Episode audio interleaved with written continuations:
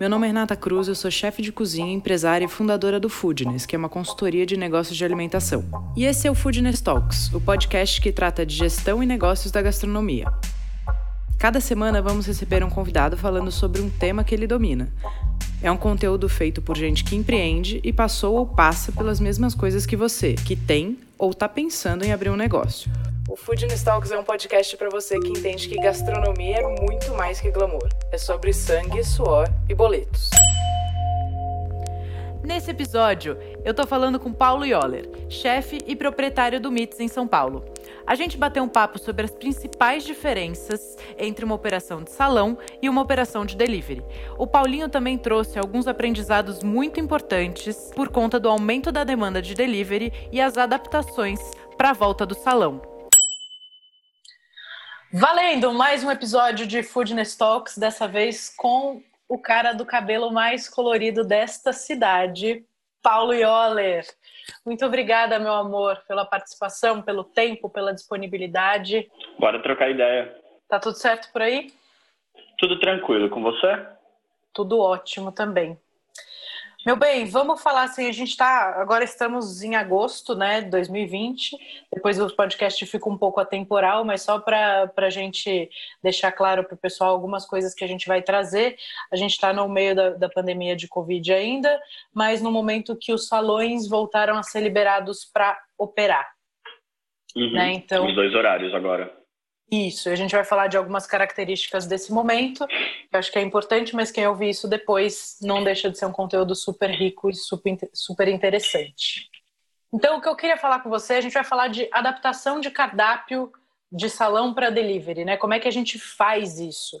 É, queria ouvir como é que foi a sua experiência. Você já fazia delivery, né? Porque no MITS vocês têm um, um delivery muito forte. E como funciona isso? Como você criou lá atrás o cardápio do delivery? Você consegue de fato entregar tudo ou não? Você reduziu o cardápio? Como foi esse processo?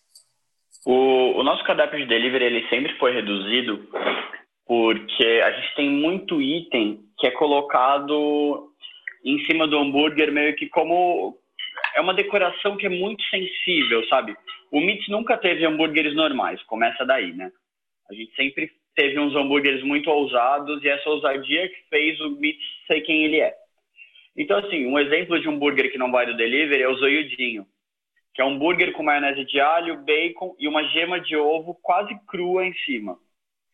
E aí aquela coisa, meu, vários clientes, não, coloca no delivery, eu não me importo se chegar estourado. Não é tipo questão de você se importar ou não, é questão do que a gente está entregando.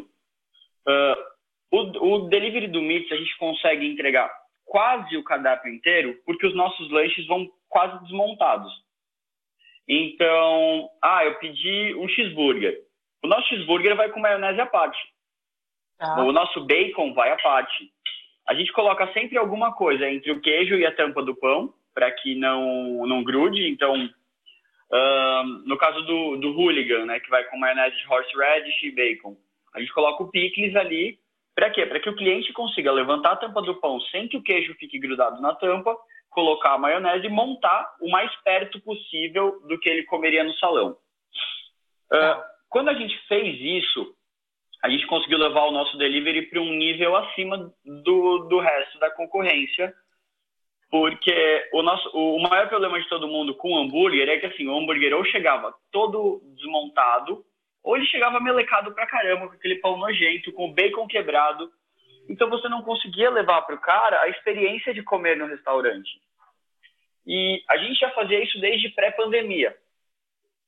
Quando a pandemia veio, a gente aprendeu a melhorar isso. Então, uh, que nem steak tartar não ia para delivery.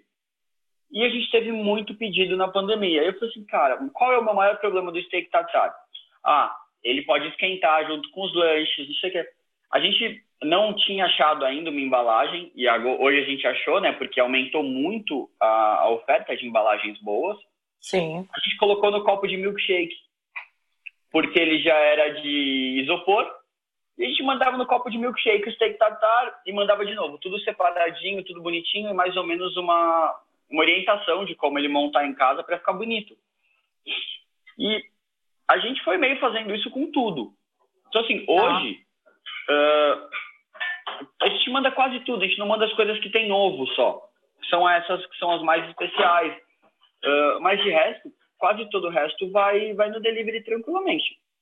Mas tudo precisou passar por uma adaptação, né, Paulinho? Não tem aquela Sim. coisa. Às, às vezes as pessoas acham que fazer delivery é botar o seu prato numa caixa, o seu produto numa caixa e mandar no motoboy. E é muito longe disso, né? É, é muito difícil fazer delivery. Uh, que nem a batata. A batata da casa, ela tem 12 milímetros. A batata do delivery, ela tem 6. E para acertar a batata de 6, eu levei quase três meses para fazer ela ficar perfeita do jeito que eu queria. Eu acertei agora, tem três semanas. Tá. Porque não estava ficando. E aí aquela coisa, você tem que pensar que aquilo vai ficar uh, preso numa caixinha e onde vai ter vapor. E aí depois, na hora que ainda teve aquela coisa que todo mundo estava colocando saco em volta do saco mesmo, então um saco de plástico em volta do saco de papel, em volta da caixinha. Então você faz aquilo virar um uma estufa, uma, né? um negócio que é uma estufazinha. E aí você tem vapor trabalhando, você tem vários itens que você não tinha até então. Você que nem, meu, vai mandar risoto para delivery. Você tem que mandar ele mais hidratado e num ponto abaixo. Você vai mandar pizza para delivery, você tem que mandar ela com aquele negocinho embaixo ondulado, ou então com uma informação de como esquentar para que ela fique crocante. O hambúrguer, ele não fugiu disso. Então, assim, o que, que a gente não faz? A gente não manda hambúrguer bem mal passado, em hipótese alguma. Porque batata, que ou ele vai chegar no ponto que o cliente não quer, ou ele vai chegar frio. Então tá. a gente não manda. O nosso ponto começa do ponto para o ponto menos, assim, e nos deliveries eu nem tenho ponto menos. Tá. Porque o nosso ponto já é super vermelho. Então, eu prefiro me arriscar com o meu ponto vermelho do que o cara ser o espertão que nunca pediu a gente, pedir ponto menos, e aí chegar ao ponto menos do restaurante e ele falar que a gente mandou um bagulho cru. Porque a gente tem. Frio, né? Tem várias. A gente está trabalhando com clientes que muitas vezes nunca pediram a marca, que eles não sabem o que é o Meats, eles não sabem quem é o Meats. E isso é muito difícil, porque você não tem um garçom ali para explicar. E assim, tá errado, você tá fudido. Pode falar palavrão? Deve. Eu falo que é impossível empreender sem falar palavrão, então tá aqui é liberado. É. Então, assim, porque, mano, você não tem como consertar aquilo. Se é no salão, você conserta na hora. Mas aí imagina que o cara pediu, pagou taxa de entrega, o bagulho levou 40 minutos para chegar na casa dele. E quando chega e ainda tá com o ponto errado, meu, eu ficaria puto da vida. Todo mundo fica. Sim. E aí, independente se o erro é de comunicação, do que, que é o erro, é um erro. Sim. Então você não conseguiu fazer o seu objetivo, que é deixar aquela pessoa alimentada e feliz. Então, e aí, assim, isso gera nota baixa, isso gera um monte de coisa. Então, todo esse trabalho de adaptação e de entender o que vai viajar bem, o que vai chegar bem e como mandar essas coisas, ele tem que ser muito estudado, muito, muito, muito. Tipo, uma embalagem, a embalagem é uma das coisas mais importantes, porque, tipo, embalagem de maionese abre no meio do caminho. A gente tem que pensar que a gente está trabalhando com pessoas que muitas vezes, inclusive os motoboys, não têm conhecimento do que é a sua comida. Então ele uhum. não sabe que tem um potinho de maionese pequenininho que pode abrir. Mano, é, ele vai jogar dentro da mala dele e não é por maldade dele, é porque ele não sabe, ele não tem como saber. Sabe? Sim. E você também não tem como explicar para ele: olha, esse pedido tem uma maionese, não sei o quê. Cara, se você fizer isso quando você tá. Que nem a gente que faz 500 pedidos num sábado. Meu, você não consegue parar e explicar motoboy por motoboy o perigo que pode virar. Mano, não. No momento que a gente não tem esse tempo, eles também não têm. Eles uhum. ganham por entrega, eles ganham por. Então, assim, é, é um que vai em cima do outro. Assim, é muito importante essa adaptação.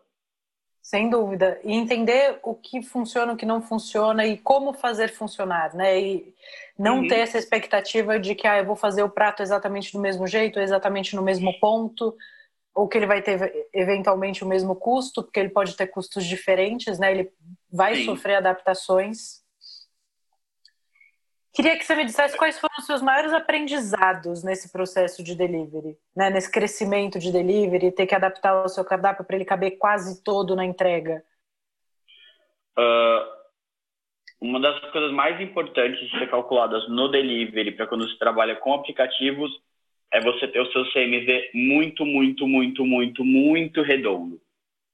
Porque mesmo você aumentando um pouco o valor, você não pode aumentar o valor tipo, de uma maneira ridiculamente alta. Porque o cara sabe que no seu restaurante custa 35. Então, assim, pro delivery você pode jogar para 38, 39, mas você não pode jogar os 30% que a administradora cobra, porque senão você vai ter um produto de 45. Então, assim, você não pode jogar tudo isso para o cliente. Não tem como. Então, você tem que ter um CMV muito redondo. E acho que além de ter o CMV redondo, você tem que aprender de que assim o seu padrão de a sua margem de erro ela tem que ser maior.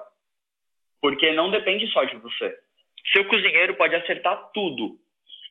Se a, entrega do motoboy tiver mais uma entrega ele não vai levar três minutos para entregar. Ele vai levar sete ou ele vai levar 15 ou ele vai levar 20 então o produto que saiu do seu restaurante perfeito ele muitas vezes não vai chegar perfeito. E tudo bem.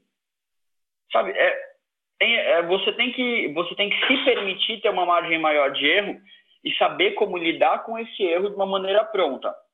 Então, é assim, ter um canal aberto com o seu cliente para que você consiga resolver o mais rápido possível. De novo, repetindo aquilo que eu falei, o cara vai ficar puto quando chegar uma coisa errada, e é assim, tem gente que não vai reclamar, mas quem vai reclamar tem que ser atendido prontamente e tem que ser resolvido o problema dele, seja com crédito, seja mandando uma sobremesa que você vai gastar com mais um motoboy, aí é aquela coisa. É um custo que você vai ter que arcar e você vai ter que entender. Então, para delivery, é muito legal que você trabalhe com uh, produtos que têm o CMV mais baixo e criar produtos para o delivery com o CMV mais baixo. Perfeito. Então, é aquela coisa. O nosso brigadeiro de colher no MIT, ele é, se eu não estou enganado, 25 gramas maior do que o nosso brigadeiro de colher do delivery. E é aquela coisa. Ah, a impressão que você tem quando você vê o brigadeiro do delivery é que ele é gigantesco, porque ele é muito grande mesmo. Mas o do salão é maior ainda. Então, assim, o cara ele tem que entender que ele não está sendo lesado, mas ao mesmo tempo não é a mesma coisa que ele comer no restaurante. A gente Sim. até sugere para o cliente, quando ele pede nosso delivery, que ele peça o, o Smash. Que ele, assim, se ele não sabe o que ele está pedindo, pede o Smash. Porque, assim, não vai ter o de ponto, não vai ter problema, não vai ter nada. E a gente aumentou 10% só do valor que é o nosso valor de salão. Tá. Então, de novo, CMV casadinho. CMV é uma, é uma preocupação, né? Até o primeiro curso que a gente lançou foi ficha técnica, agora a gente lançou precificação. São os dois cursos que, que eu acho que são mais importantes dentro da, da parte gerencial de negócio, que acho que são as, passo um e dois, né? Uhum. E, e eu volto muito para o CMV dentro de, dentro de precificação. Ele é um dos índices que é muito importante, mas não é o único, né? Uma, o outro índice que eu acho que é super importante é o que eu vou te perguntar agora. Como é que é a complexidade de operação de salão versus delivery? Porque eles têm, é, têm características muito distintas, né? E não necessariamente tem um mais fácil que o outro, mas eles são diferentes. Queria que você falasse um pouquinho disso. Uh, como a gente já trabalhava com o delivery, uh, que, a, única coisa, a única complexidade que aumenta para mim é embalar. É tipo, você ter alguém para fazer embala, embalagem e expedição. Como a gente teve um boost muito grande do delivery durante a pandemia, a gente acabou utilizando pessoas que já trabalhavam no salão.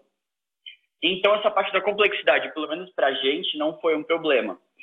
E eu acho que para muitos outros que se adaptaram a isso agora, também não. Porque todo o trabalho que você tem que fazer em tratamento, pra, e eu falo, levando em consideração o que é o MITS, tá? O MITS sempre foi um restaurante e não só uma hamburgueria. Uhum. Então a gente tinha aquela complexidade em tratamento que, cara, você vai perder ali seus 25 segundos num prato. E não tem o que fazer. Você vai perder um minuto no, no delivery. Porque imagina que, no caso do burger, o burger sai da chapa, ele vai para o papel, do papel a gente tem que enrolar. Aí ele vai para a conferência, na conferência o cara já tem que estar com o saco montado, com maionese, uh, uh, ketchup, mostarda, que são sachezinhos, com guardanapo, aí com alguma outra coisa que for, aí ele tem que fechar essa sacola, grampear ela, lacrar, colocar ela dentro do outro saco, colocar o pedido em volta. Essa foi a coisa que deixou mais complexo. Então a coisa saiu só da cozinha e passou para uma esfera de organização muito maior. Sim. Essa complexidade, de novo, como a gente já tinha as pessoas para fazer isso, a gente não sentiu tanto. E, mas ela é, é, é, o seu custo é de uma, uma, duas pessoas a mais, dependendo do tamanho do seu delivery. E o pós-venda também é diferente, né, Paulinho? Que o pós-venda do cara sentado na mesa, você consegue ver ali pela, pela, reação dele, se ele curtiu, se ele não curtiu. Você consegue. E, e, e, aí você consegue resolver um problema antes de fato ele virar um problema. No delivery, o, o pós-venda é tão importante quanto, mas você tem ferramentas diferentes, né, para fazer Sim. isso. Sim. O, o, o pós-venda do delivery é importante porque quando o cara quiser reclamar, você tem que ter alguém ali para responder na hora, não existe depois. Mas é que eu acho que no delivery, o porquê que o CMV é mais importante do que qualquer outra coisa de complexidade e tal. Porque se o seu CMV não está redondo, você não tem como compensar. Então, tipo, ah, no salão, eu no meu prato não tava com o CMV redondo, mas eu sei que eu vou ganhar na cerveja, eu vou ganhar na sobremesa, eu vou ganhar na entrada. Mano, delivery não, delivery o cara vai pedir o que ele quiser comer, você não tá vendendo aquilo. A oferta tá lá, tem um monte de coisa no cardápio, mas você não tem alguém para empurrar essa venda e ganhar. Cara, é aquilo. Se você vendeu dois cheeseburgers e seu CMV é 35%, seu CMV vai ser 35%. Você não vai ter. Não existe, tipo, magiquinha para você ganhar dinheiro. Então, assim, tem que estar tá redondo. E você também não consegue trabalhar a venda, né? Você tem que trabalhar é. a venda ali no aplicativo. Você tem alguma dica de como melhorar, por exemplo, o ticket médio dentro de um aplicativo ou no delivery? Criar combos. Uh, então, assim, ah, uma entrada, um principal e uma sobremesinha, ou um principal e uma sobremesa, ou uma, um principal e uma coca, e fotos muito boas. Porque no aplicativo a foto é um diferencial. Bem aquela coisa de cardápio chinês, sabe? Sim. Que, tipo, você olha aquilo e fala assim, nossa, está bonito. É, o, nunca foi tão importante você ter foto de prato. É, essa, é, eu acho que esse é o momento histórico onde é mais importante. É, ele supera o Instagram de uma maneira assim gigantesca. O Instagram é importante, mas você ter fotos bem tiradas no delivery é muito, muito, muito importante. Que eram coisas que até então a gente não tinha, né? Você entrava nos, na, nos aplicativos de comida, você tinha vai, a foto de um hambúrguer principal, mas não tinha de todos. Hoje você tem que ter de todos os itens, todos.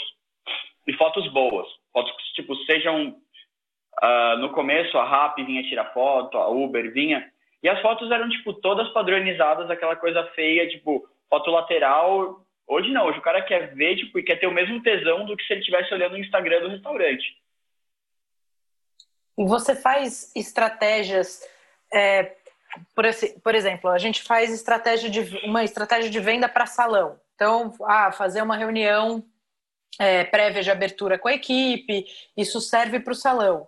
Né? Me fala um pouco de estratégia de venda que você usa para o salão e para o delivery, trabalhando assim, sempre nessas duas polaridades. Uh, vamos começar pelo salão, porque é muito mais fácil, tá?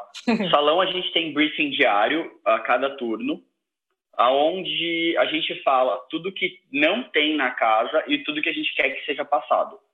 Uh, nos finais de semana, a gente sempre tem algum item que a gente escolhe para ser o item do final de semana. E no final do serviço de domingo, a gente contabiliza e na segunda-feira o garçom que mais vendeu ganha um milkshake, ganha tipo uma caixa de cerveja. A gente sempre trabalha com algum tipo de bonificação e quando as coisas são um pouco maiores, aí assim, já tem, teve bonificação de tipo 500 reais para o garçom que vendesse mais Heineken naquela semana, porque a gente tinha que bater uma meta da Heineken e, tipo, voou, a galera voou, voou, voou. Então, assim, para o salão é fácil, é muito fácil. Você, você dá uma, você bonifica eles, né? Você faz eles quererem correr atrás.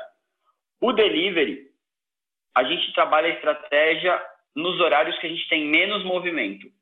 Porque não adianta nada para mim, numa sexta e num sábado, que são vendas garantidas, eu ter o cara pedindo um combo que está 27 reais. Nesses dias eu quero mais é que o meu cliente gaste. Mas, de segunda a quinta, a gente vai meter combo que o cara vai olhar e falar assim, caralho, imperdível, não posso, não posso deixar esse combo passar.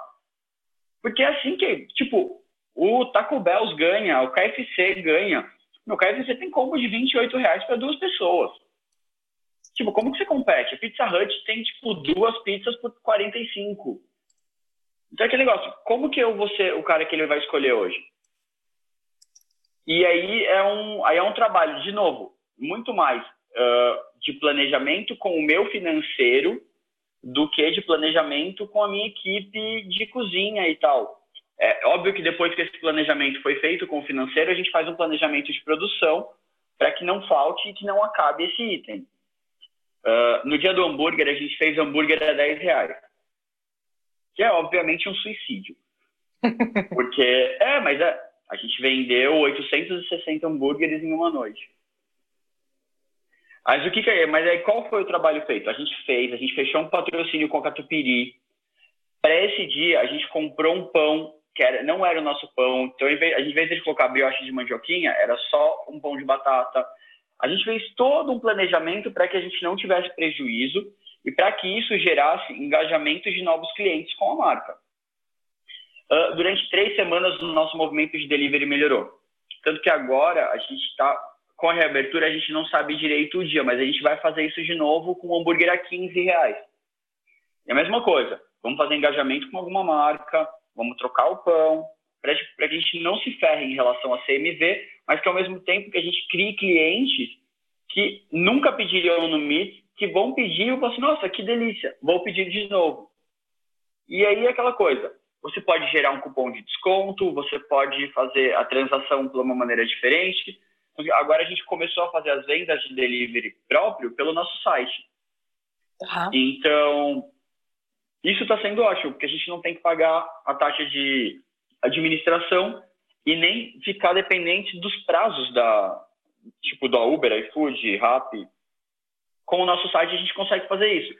Então é aquela coisa, vamos fazer essa promo de burger a 10, 15 conto? Vai ser só pelo nosso site. Para quê? Para que estimule o crescimento do site. E é interessante também.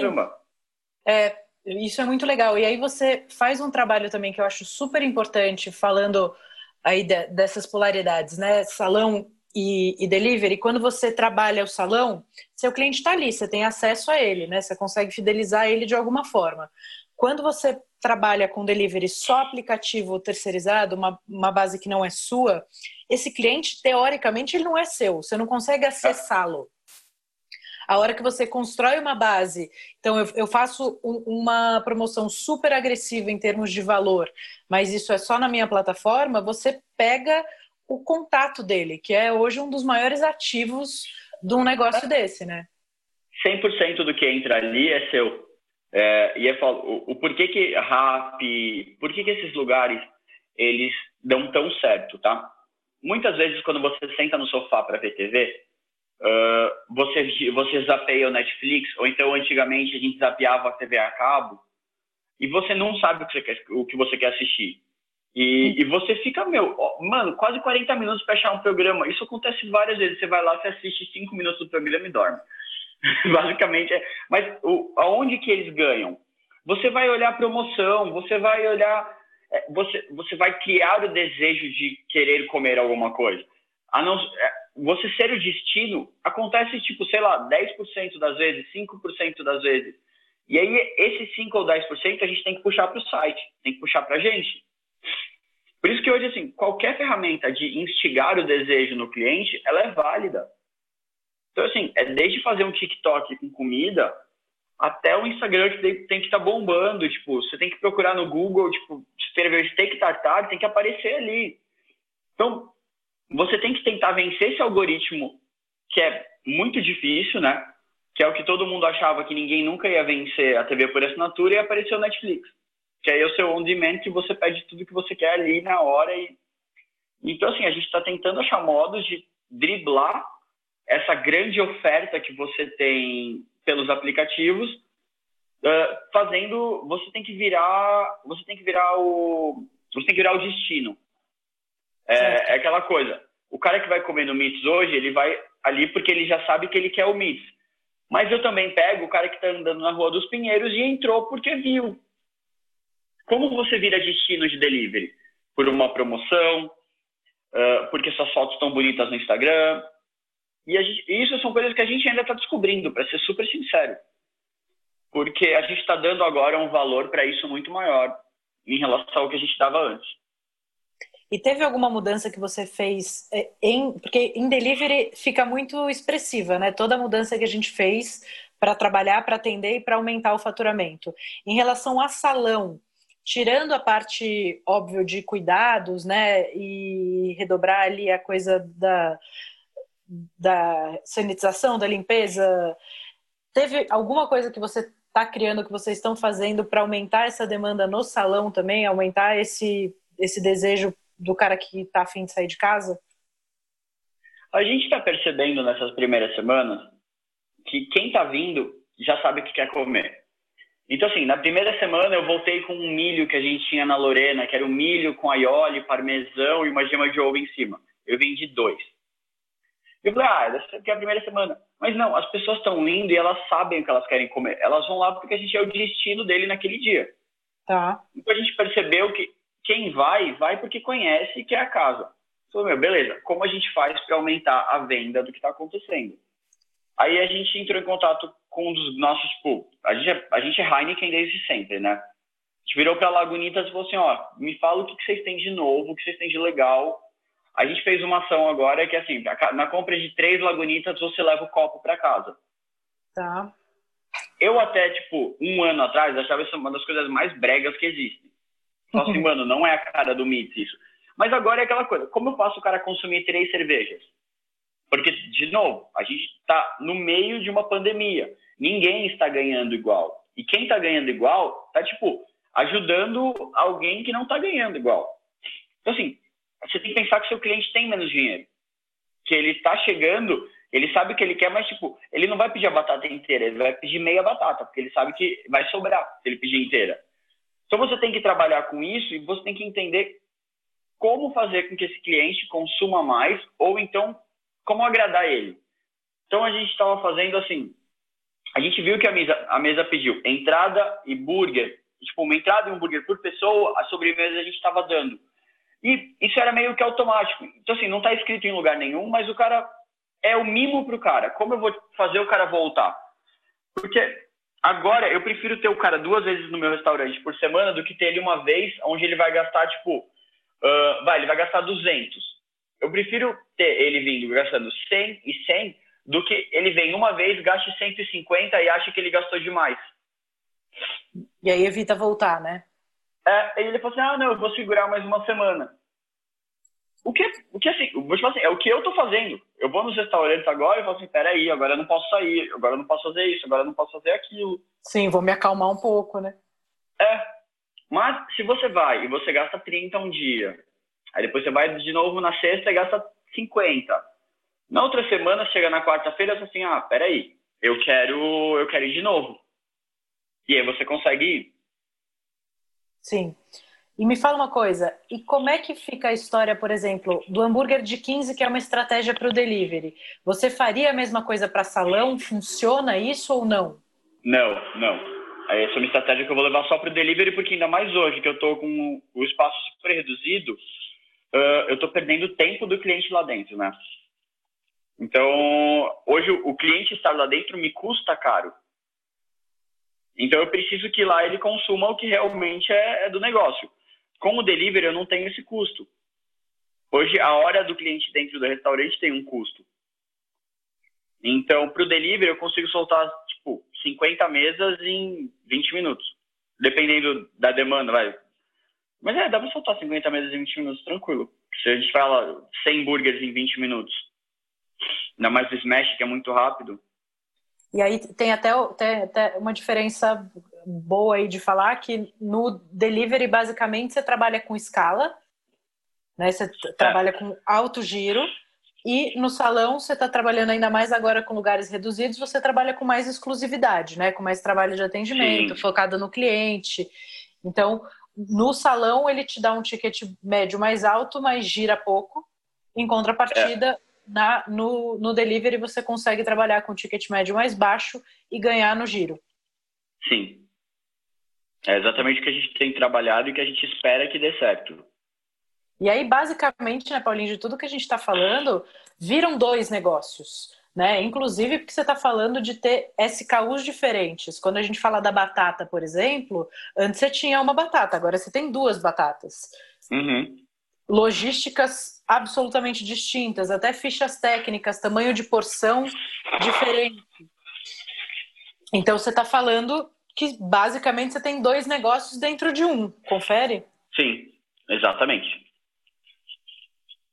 E a equipe, você é, sentiu necessidade de, por exemplo, ter uma pessoa que alocar uma pessoa que fazer outra coisa, fala, bom, mas esse cara é super agilizado, ele é organizado, ele é bom de logística, ele vai assumir essa parte do delivery. Também teve uma adaptação de, de equipe? A adaptação que a gente fez foi muito. É que, de novo, como voltou o salão, a equipe de salão voltou para o salão. Então a gente tem a Fabi, que é uma, nossa, uma das nossas meninas, está desde o começo com a gente, que ela é muito agilizada para delivery e ela está fazendo só delivery. Tá. Ela trabalha semana sim, semana não, porque ela trabalha turnos de 8 horas e a gente só está com todo mundo em 50%. Então, imagina que, assim, além de tudo, eu estou com toda a minha equipe em 50%. Uh, ah, acho que a partir dessa sexta-feira a gente vai subir três pessoas para 80%, mas a gente está falando de uma equipe de 22 pessoas.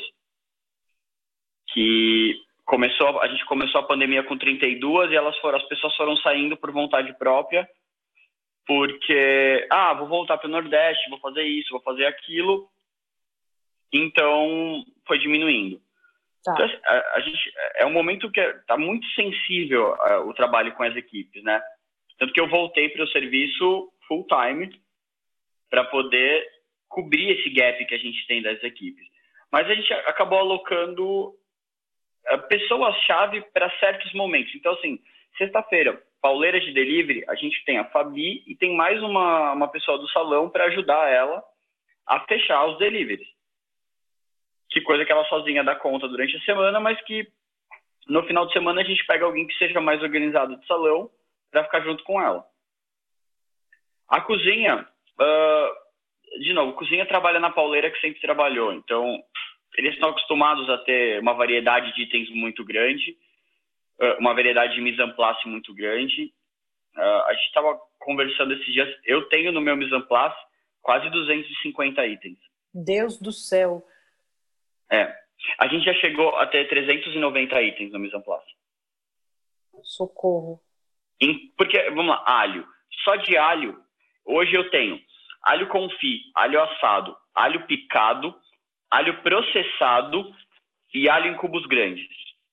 Cada um é usado para uma receita específica e cada um é usado de uma maneira diferente. Só que são cinco mesoplastas diferentes com o mesmo ingrediente. Sim.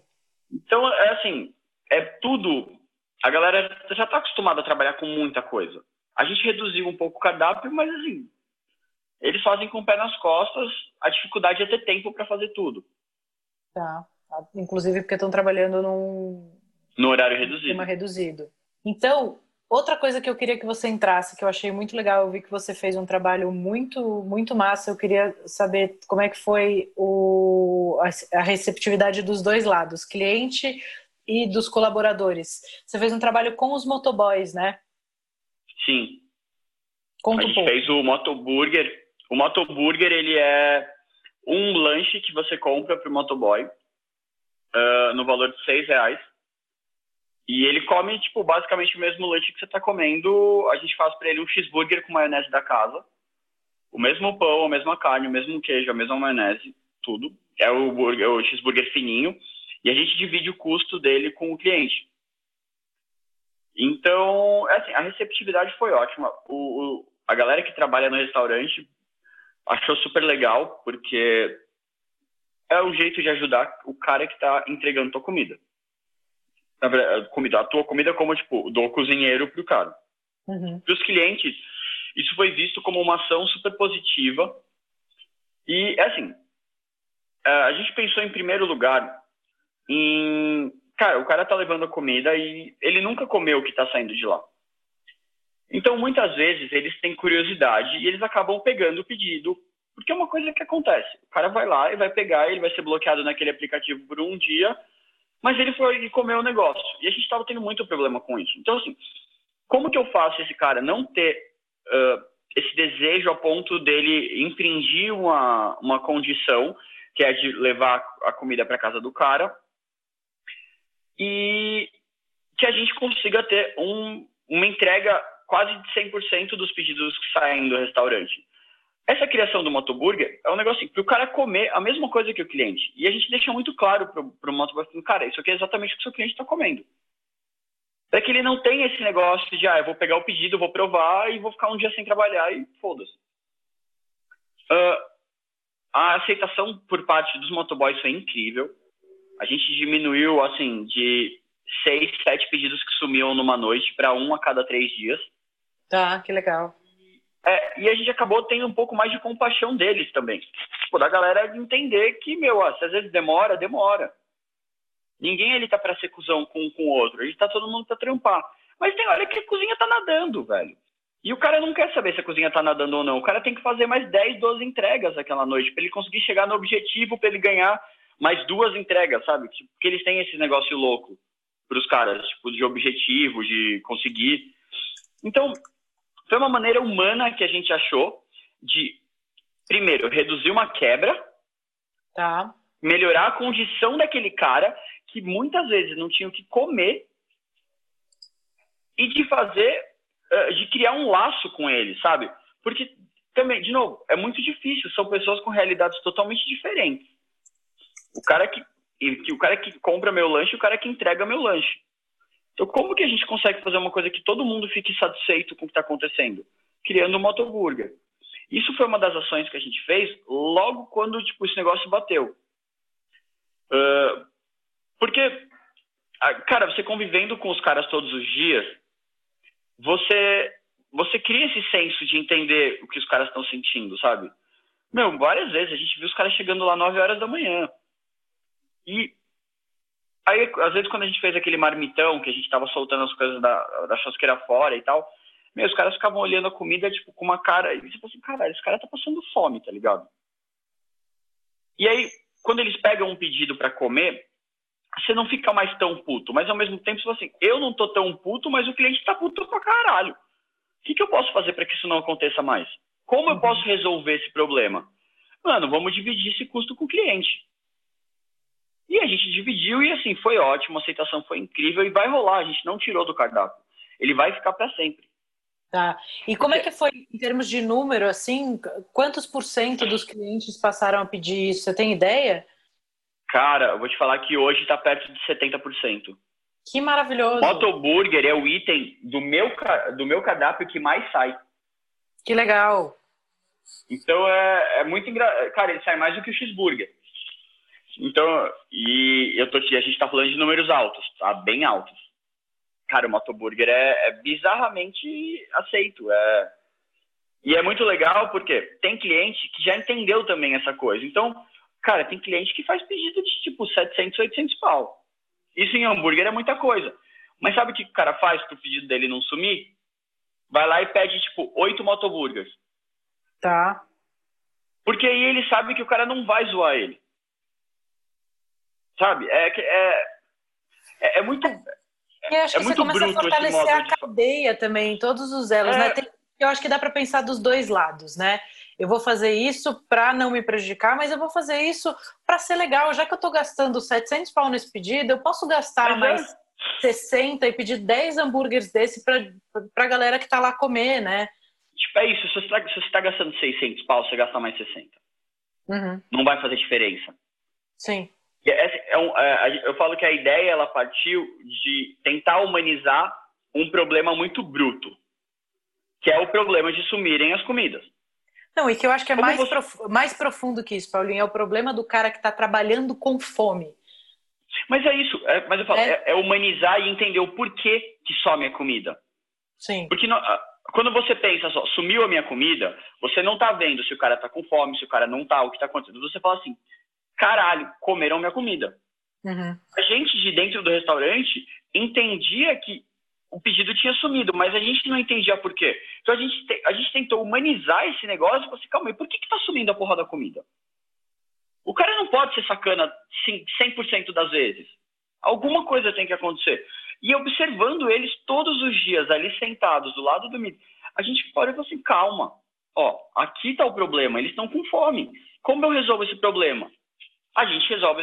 É aquela coisa, eu também não podia doar essa comida, porque não, tá todo mundo numa situação. Então eu falei, mano, eu vou dividir esse custo com o meu cliente e a gente vai fazer esses caras comerem. E a aceitação foi incrível, tipo, isso foi um caso de sucesso lindíssimo. Fomos elogiados por todas as plataformas de delivery, vários restaurantes seguiram o nosso exemplo depois.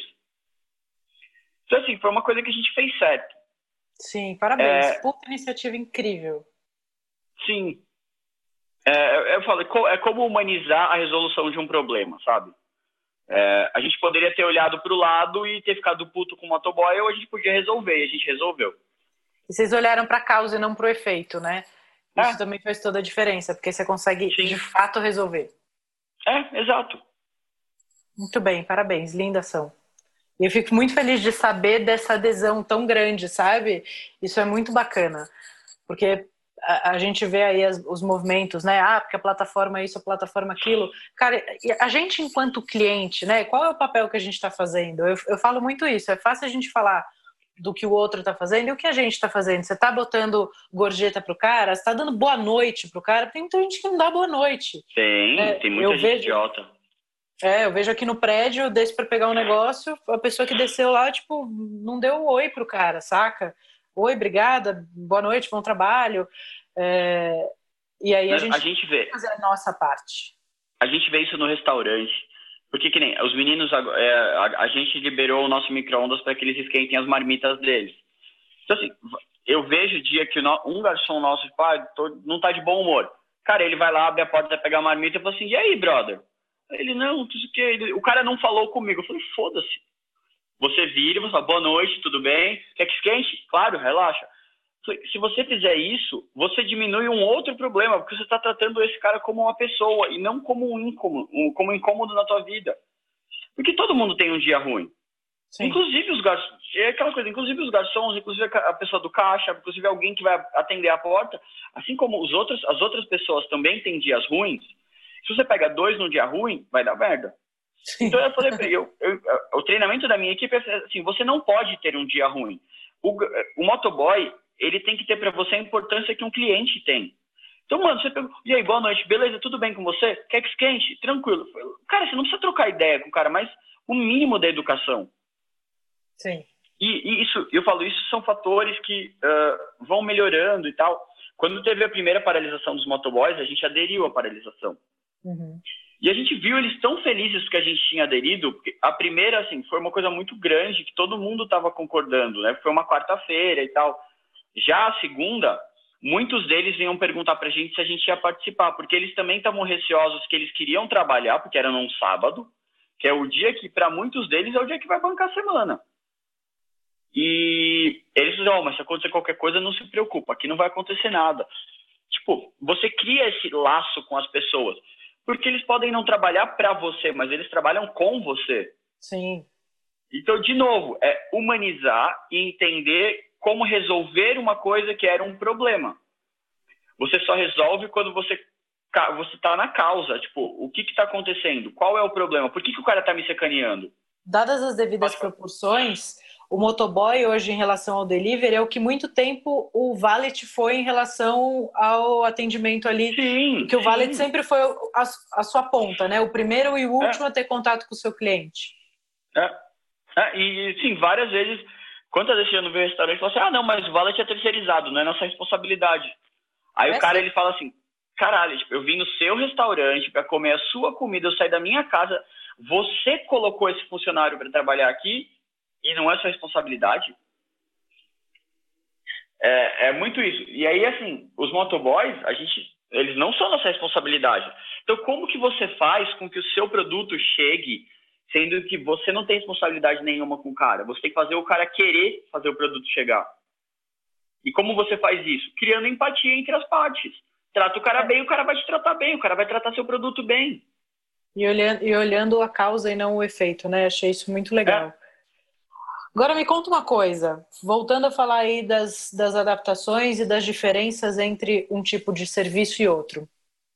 Tempo de marcha é exatamente igual, porque quando a gente está no salão, você conduz ali o tempo, né, de acordo com, com o seu movimento, se o cara pediu uma entrada, etc. O tempo de marcha do delivery, como funciona isso e como vocês administram essas, essas duas o, polaridades? O tempo de marcha do delivery, ele vai, na verdade, tudo junto. Então, se o cara pedir uma entrada principal uma sobremesa, sai tudo junto, você tem que embalar tudo junto. Uh, o problema maior do tempo de marcha de delivery é que muitas vezes as comandas chegam todas de uma vez. Então, você tem um período onde você tem três comandas e você tem um período onde você tem 40 comandas. E você tem que uh, manejar a tua cozinha para conseguir responder a isso e fazer funcionar. O que é muito difícil. É, é aquela coisa, tipo, ah, batata frita. Meu, você desce dois cestos de batata frita e vai soltando, e vai soltando, vai soltando, tipo, a batata vai rodando. Você vai levando bowls e bowls de batata frita. Então não me importa se numa comanda tem duas individuais, uma grande. Quem, isso importa para quem está montando. Mas para quem está fritando, isso não importa. Eu e agora a batata com duas, dois tipos de batata, como é que vocês estão manejando isso? Ah, a gente tá se fudendo. Brincadeiras à parte, assim. De novo, como a nossa equipe já estava muito acostumada a trabalhar com muitos itens diferentes, que, que nem a nossa batata, ela tem duas batatas. É batata Sim. doce e batata normal. E antes eu tinha batata coin também. Então, assim, eu, eu, eu decidi tirar a batata coin do cardápio para que a gente tivesse batata doce, batata normal e batata fininha. Uh, o que assim, eu tirei um item porque a gente percebeu que tem as outras entradas começaram a vender muito no delivery. Então, assim, meu coração de galinha tá vendendo feito água no delivery, coisa que não vendia antes. E esse, esse item, sim, é um item que trava, porque ele é frito num outro óleo, você tem que empanar o coração na hora. Tipo, e aí imagina que sai uma batata de salão, uma batata de delivery, um coração, uma chicken hot wings, uma chicken tender e uma onion. E aí você tem que ir manejando. Tem uma cozinha de fritadeira. Basicamente isso, só que a gente só tem duas fritadeiras. então é, é, aquela coisa. Mas aí a gente tem uma equipe que tem uma experiência boa e os subchefes que sabem manejar esse tempo, né? Então é aquela coisa. Meu, se tá tudo na mesma comanda, começa pelo coração, parte para hot wings, entra com as batatas, deixa por último a chicken tender e a onion, que são as duas que têm o menor tempo mas você tem que fazer com que saia tudo junto para que a embalagem consiga embalar tudo junto e que acompanhe o tempo dos hambúrgueres. Porque senão alguma uma coisa vai esfriar ou a outra vai esfriar.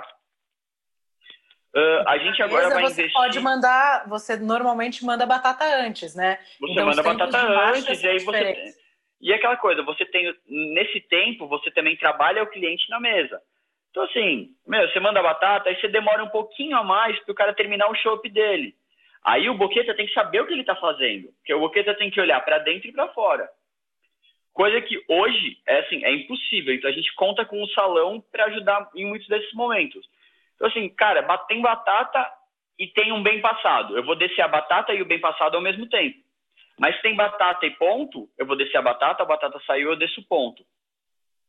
Porque aí, assim, o ponto eu sei que ele vai levar entre 8 e 10 minutos. O bem passado vai levar de 15 a 18. Então, eu sei que, tipo, a batata chegou, ele tem oito minutos para comer aquela batata. Nesses oito minutos, com certeza, ele vai ter terminado o chopp que ele pediu antes de chegar a batata. Então você força a venda de mais um chopp. Ou então você força a venda de um Guaraná, de uma Coca, de um suco. Enquanto no delivery você tem que mandar tudo o mais rápido possível, porque você quer que aquela comanda saia da tua frente. Para que você possa fazer as outras que estão entrando. O, o Mits, quando começou a fazer delivery, tinha duas chapas, uma só de delivery e uma só de salão. Hoje, mesmo com o volume que a gente está fazendo, que era maior do que antigamente era o delivery, a gente está conseguindo fazer em uma só. A gente não sabe quando e vai precisar de duas de novo. Mas a gente também não sabe nem se vai precisar, porque agora a equipe já acostumou também. Uhum. Então, uh, você faz as marchas, então assim, a ah, marcha sai uma batata, não sei o que, não sei o que, não sei o que, salão mas sai uma batata, não sei o que, delivery. Então, eles sabem, os timings são muito diferentes. E é aquela coisa, é uma adaptação diária, né? Você aprende todo dia e você volta até aquela correria de serviço onde ninguém sabe exatamente o que vai acontecer todo dia. Você não sabe exatamente onde vai pegar, né? Pode ser que você esteja preparado para o serviço, delivery bombe, o serviço fique fraco, porque ainda tem muita inconstância, você sente no, no salão, assim, em termos de quantas pessoas estão preparadas tanto para sair de casa quanto para gastar mais? Cara, uh, é, a gente está vendo um pouco disso, porque, quinta-feira à noite da semana passada foi incrível, sexta noite foi incrível, sábado foi incrível, domingo não tinha ninguém. A gente falou, caralho, domingo pra gente era muito forte. Mas domingo, domingo também foi não foi. Mas, uh, é que, mas o nosso delivery foi muito constante. O nosso delivery continuou vendendo igual. Tá. Aí, aí que nem segunda-feira à noite foi muito bom. Era muito bom pra gente já segunda-feira à noite. Terça-feira à noite bombou. E nunca bomba terça-feira à noite.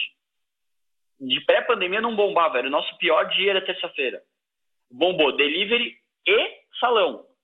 Então, assim, a gente não sabe o que esperar. No almoço, a gente já sabia mais ou menos. Então, tipo, de quarta no almoço, a gente sabe que não é o melhor dia.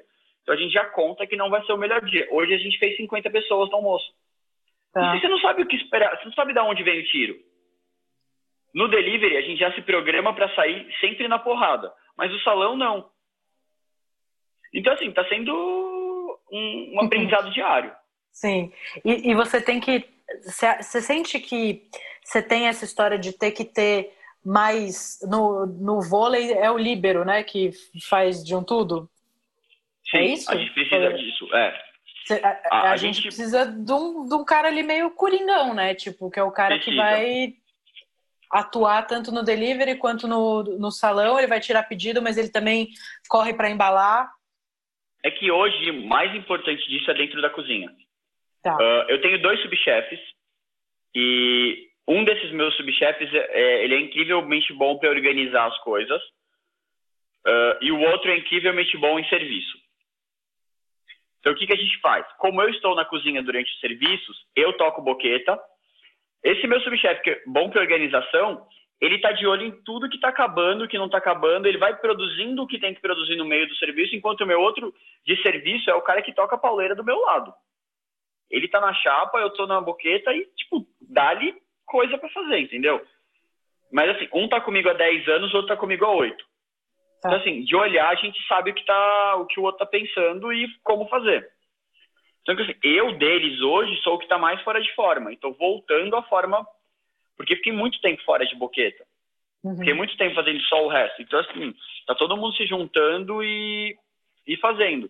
E no delivery, quem tá pegando essa parte de coringa é o meu gerente geral. Porque a nossa equipe de salão é muito boa. Ela é muito bem treinada. Então ele pode ficar solto e ficar, tipo, olhando o salão e olhando ali. Então a gente pegou os cabeças mesmo, e esses cabeças estão trabalhando o tempo todo.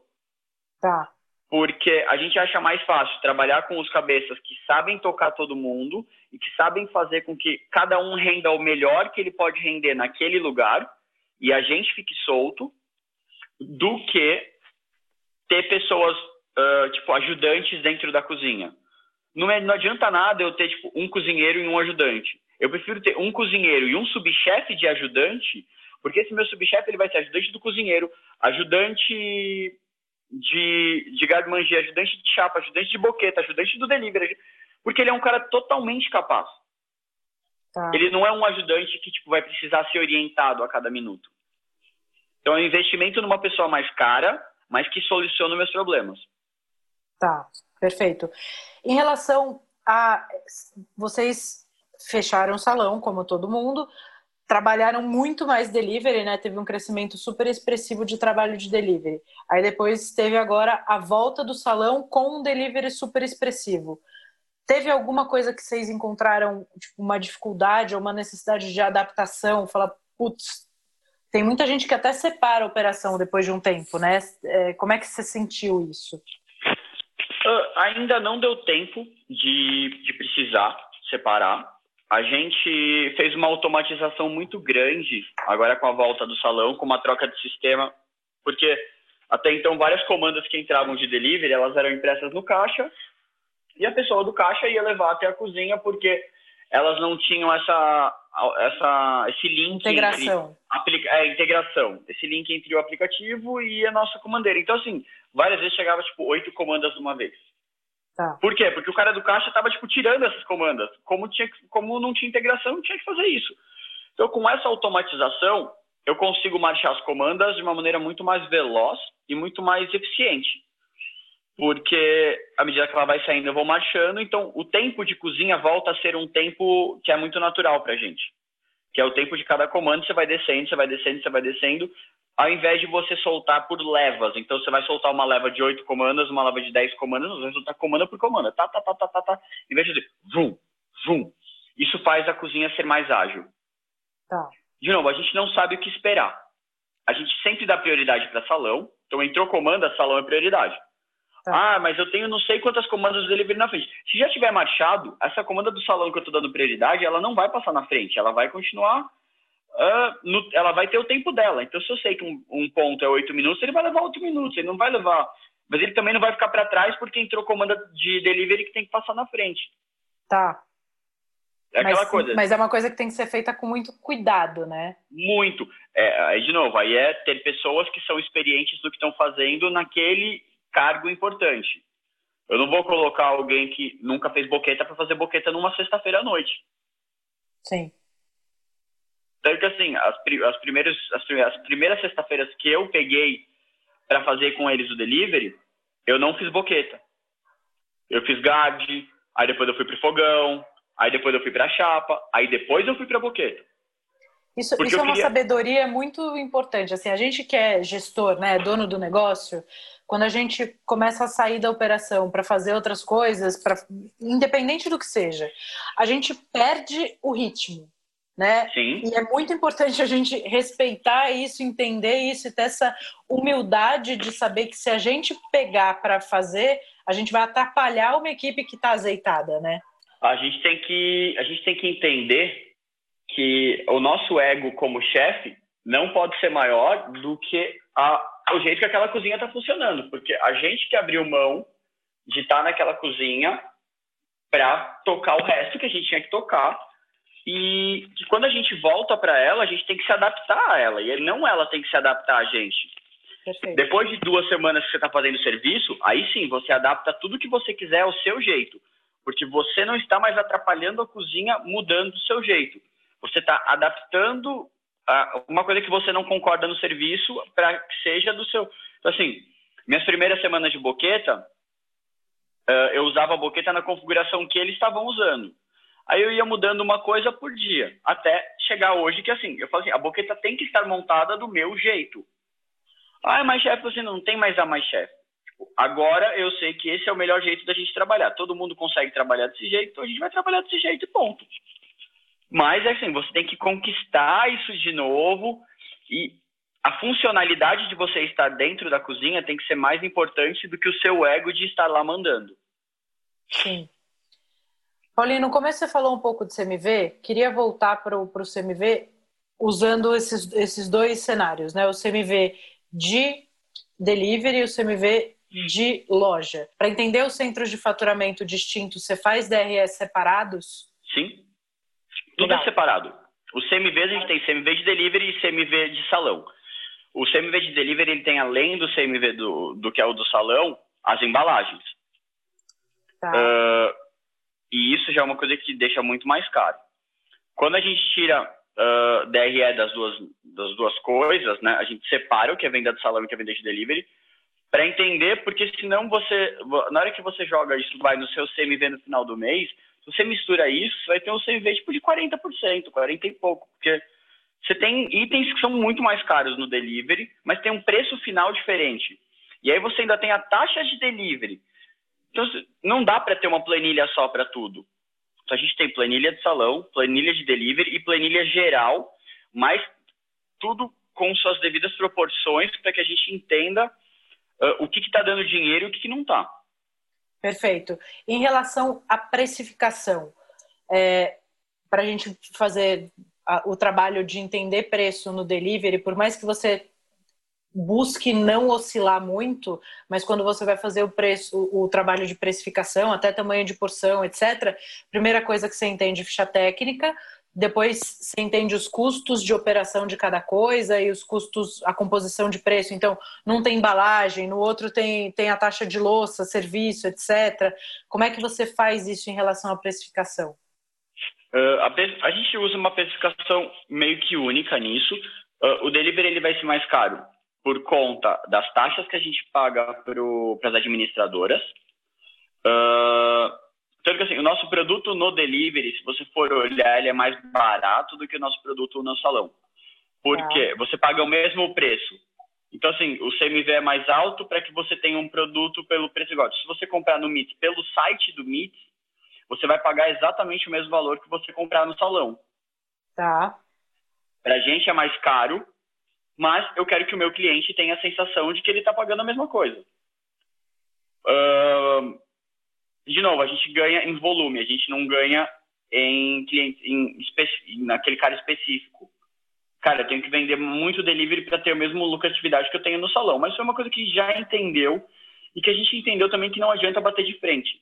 Porque Sim. você vai ter o cliente que vai virar para você e vai falar assim: ah, mas calma, eu pago 38 no restaurante, por que eu vou pagar 50 aqui? E a gente explica isso nas plataformas de que é a taxa dele. Mas o, o cliente ele não, ele não quer saber se ele vai pagar uma taxa de embalagem. Tipo, para ele não, não tem que existir isso. Então a gente entende essa taxa de embalagem como se fosse uma taxa de quebra do salão. Tá. E então na hora de precificar, a gente precifica tipo quase igual, tirando assim, o que seriam as taxas de, de administração desse negócio. Por isso, cada vez mais a gente está optando por um atendimento por WhatsApp ou então por um atendimento por pelo próprio site, que facilita muito mais a nossa vida. Sim, até porque são margens de contribuição, né? A gente fala de preço, mas para falar preço, a gente tem que entender vários KPIs. Não é só. Eu falo que as pessoas vêm atrás. Ah, precificação. Eu quero um número mágico que eu vou multiplicar pelo meu CMV e ter um preço. E quando a gente fala de precificar um produto ou um prato, o, o, o trabalho é muito mais profundo do que isso, né? E aquela coisa, você você tem custos no, no nosso. As pessoas, quando elas pensam, ah, tem o delivery e tem o salão, você não divide os custos por igual. Porque seu custo de salão, seu custo físico com salão é uma coisa absurdamente maior do que seu custo com delivery. Então, na hora que você vai. Por que, que a nossa precificação ela é igual para igual? Porque para nós é como se nós dividíssemos a, uh, o espaço, os funcionários e tudo. Mas tem, vou abrir uma dark kitchen. Cara, você vai gastar, tipo, o aluguel do MITS hoje, tipo, é 30 pau. Você vai gastar, você vai gastar, tipo, 2 mil reais de aluguel que você vai abrir uma portinha vagabunda onde você conseguir. Aí você vai, em vez de você ter uma puta de uma coifa, você vai ter uma coifa que puxa fumaça, porque você não tem a preocupação de fumaça pro salão. Sim. Então, assim, o seu custo fixo mensal é uma coisa muito menor.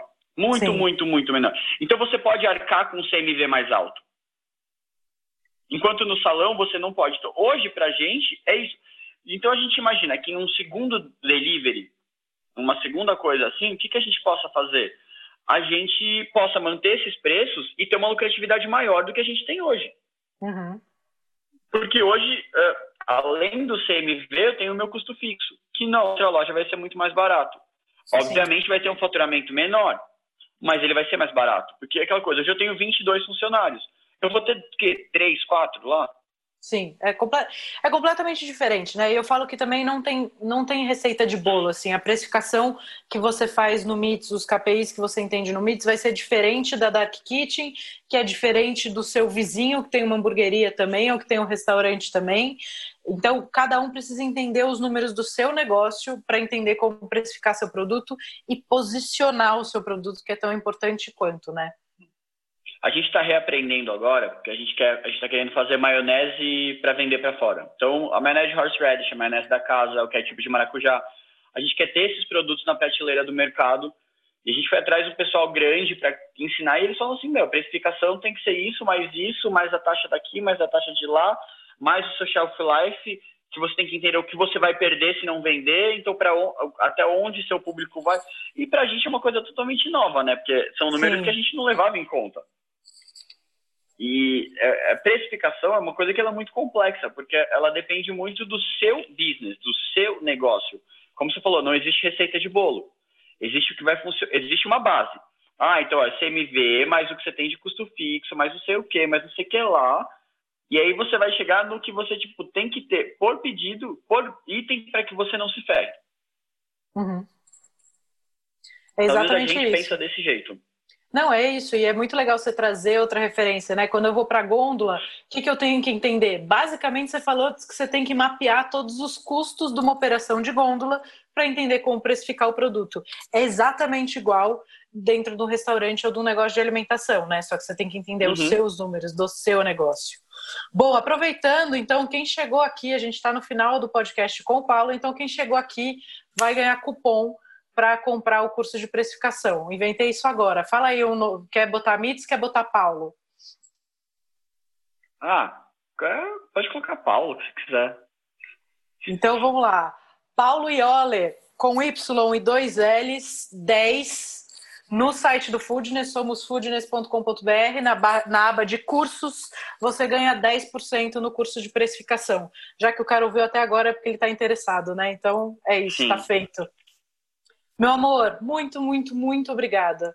Adoro conversar com você, adoro ser sua vizinha, porque a gente sempre se esbarra e troca umas ideias muito Sim. boas de trabalho, de gestão, de, de negócio e do nosso, do nosso mercado.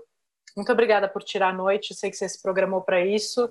É uma honra esse tempo aí dedicado e espero que esse conteúdo ajude muita gente aí do nosso mercado.